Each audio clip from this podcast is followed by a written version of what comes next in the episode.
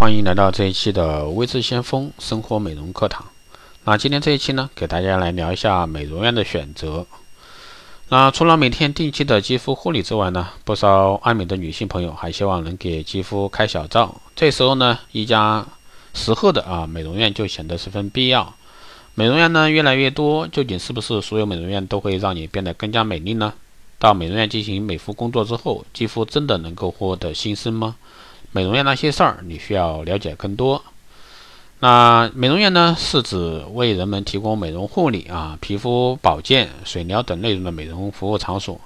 主要服务项目呢是面部和身体肌肤护理。随着人们随着人们对健康和对美容日益增长的需求呢，大部分美容院也开始提供卵巢保养啊等局部特殊护理。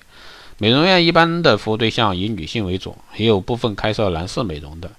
选择美容院的女性，多数是希望得到更加专业和细致的一个肌肤护理，或者说因为美容院能够提供无法 DIY 的肌肤享受，热蒸去脂肪粒、深层清洁面部、面部毒素导出。美容院呢，总有层出不穷的肌肤护理服务。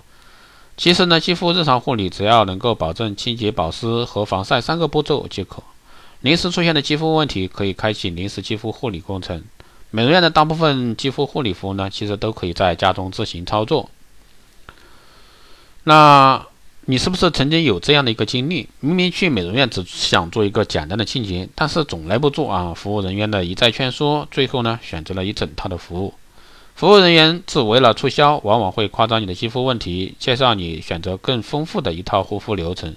这些护肤工序呢，有些是你为所未闻，在答应之前呢，要仔细想清楚，这些护理对你自己的皮肌肤是不是有负荷过重？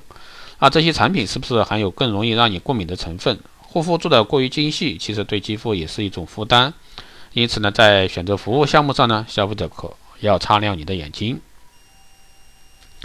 很多消费者会觉得，反正美容院有提供美容用品，自己就省下那份心。切记啊，美容院中的毛巾会接触到你的面部用品，都需要谨慎使用。当然，现在大部分都是一次性面巾啊。热针使用的器皿，清洁面部使用的毛巾，挑粉刺或者说脂肪粒使用的粉刺针。美容院使用的用具多数不是一次性，尽管有其对其进行清洁，但是呢，重复使用的用品还是会存在于皮屑啊等肌肤代谢产物，循环利用啊很容易造成感染，特别是像粉刺针啊，这个真的是非常多啊，除非你用的是针灸一次性的针灸针。因此呢，建议常去美容院的消费者自备一套啊美容清洁用品，避免了出现肌肤过敏。选择美容产品需要看清楚产品的成分，不要初步选择到有致敏成分啊、过敏成分的一些产品，也要根据自己的肤质呢进行选择。那消费者呢从美容院出来，往往会有神清气爽的感觉，这样正面的心理也暗示能让肌肤变得越来越好。当然需要谨慎是在选择美容护肤机构时，需要看清楚对方是否有正规的一些营业执照啊，或者说多观察比较，最好选择适合自己的美容服务机构。当然现在的。年轻啊，嗯，比如说八零后、九零后，那都是快捷式午餐美容，都是追求科技时尚的。所以说，大家在选择这块的话，也是可以去货比三家。好的，以上呢就是今天给大家来聊的关于美容院选择这一块。当然，这里说的很基础啊。如果说你有更多的问题，欢迎在后台加微信二八二四七八六七幺三二八二四七八六七幺三，备注电台听众，可以快速通过和未知相关老师一起来沟通啊，关于生活美容这块。好的，这期节目就这样，我们下期再见。